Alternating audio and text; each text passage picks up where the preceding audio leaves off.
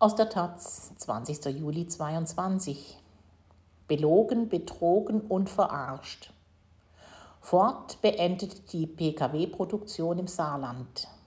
Der Betriebsrat fordert Ideen für die Zeit danach, aber die Aussichten für tausende Beschäftigte der Branche sind düster.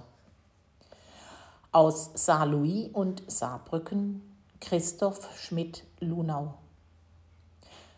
Für viele im Saarland war der 22. Juni ein schwarzer Tag.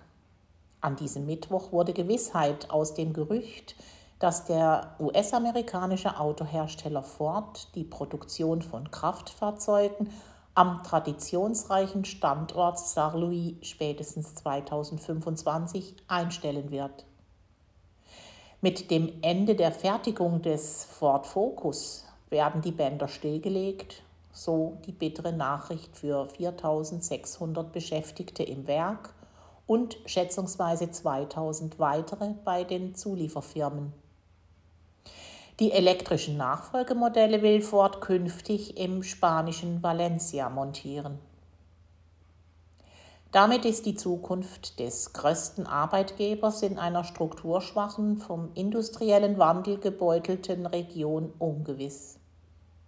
Das Unternehmen hat zwar Konzepte für den Erhalt von Arbeitsplätzen und für die künftige Nutzung des Werksgeländes angekündigt, bisher aber weder Ideen oder konkrete Vorschläge vorgestellt.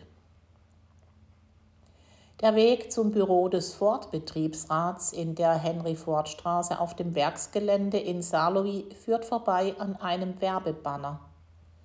Auf pflaumenblauem Hintergrund prangt der Slogan Ford, eine Idee weiter. Dieser Werbespruch aus besseren Zeiten klingt inzwischen für die Betriebsratsmitglieder wie Hohn. Seit Jahren ist klar, dass die in Saarlouis produzierten Verbrenner keine Zukunft haben. Seit Jahren fordern die Belegschaft und ihre Vertretung vom Management Konzepte für das danach.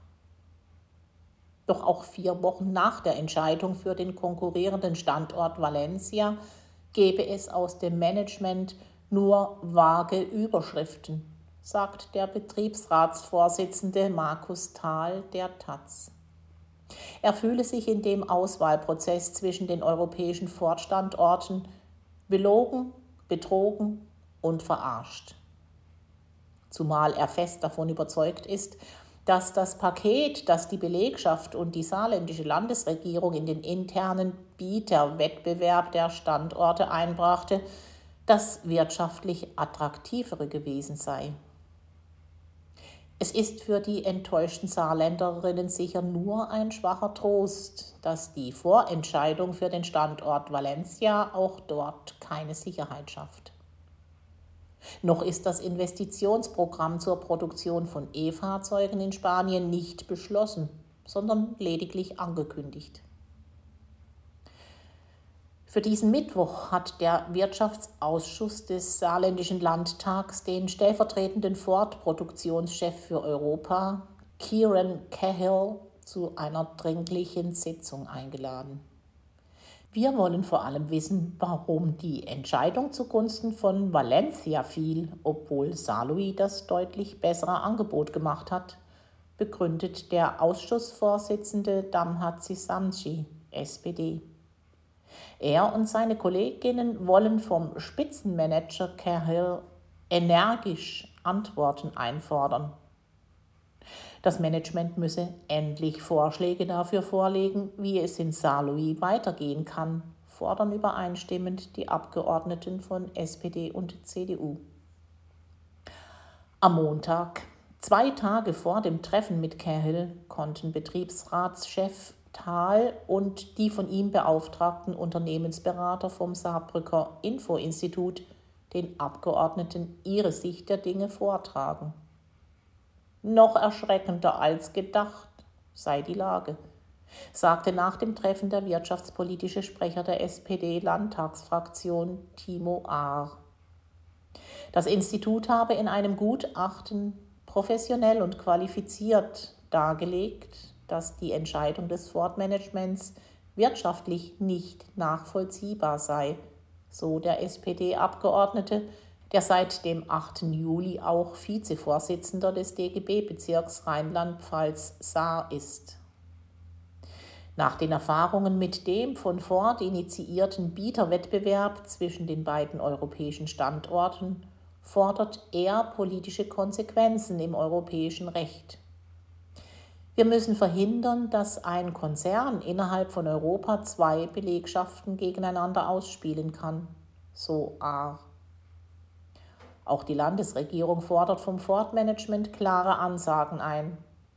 Tausende Menschen warten nach dem anstrengenden Prozess auf Perspektiven, betont der saarländische Wirtschaftsminister Jürgen Barke, SPD, im Gespräch mit der Taz. Die Landesregierung ist bereit, Verantwortung für die Standortentwicklung zu übernehmen, so Barke. Dazu müsse Ford allerdings zeitnah offenlegen, für welche Mitarbeiterinnen das Unternehmen eine Perspektive sieht. Das Land könne etwa das gesamte Werksgelände oder Teile davon kaufen und in eigener Regie entwickeln. Er sei im Gespräch mit möglichen Investoren, versichert der Minister, aber bevor er Steuergelder einsetzen könne, müssten saubere vertragliche Grundlagen geschaffen werden. Ende 2025 ist übermorgen, sagt Barke. Er erwarte Klarheit spätestens nach der Sommerpause. Einstweilen geht in Saarlouis zwischen Management und Betriebsrat nichts mehr. Der Betriebsrat lehnt Anträge auf Kurzarbeit ab. 200 Mitarbeiterinnen möchten ein freiwilliges Abfindungsprogramm in Anspruch nehmen, mit dem sie gehen können. Der Betriebsrat kann jetzt nicht einfach Abfindungsprogramme mitmachen und Ford aus der Verantwortung rauslassen, sagt Markus Thal.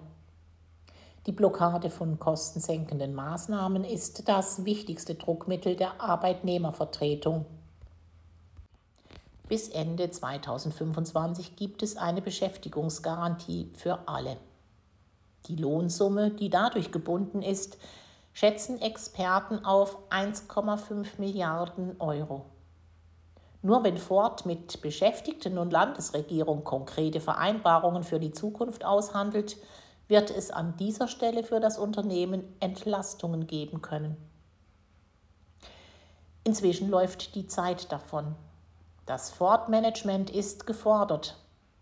Dass Spitzenmann Kiran Kahil bereits am Mittwoch im saarländischen Landtag konkret wird, gilt indes als unwahrscheinlich. Auf eine Taz-Anfrage wollte das Unternehmen jedenfalls nicht wirklich antworten. Das Unternehmen sei dabei, Optionen für künftige Konzepte für den Standort Saarlouis zu evaluieren bitte aber um Verständnis, dass man zu Details keine Stellung nehme, hieß es am Montag aus der Kölner Konzernzentrale.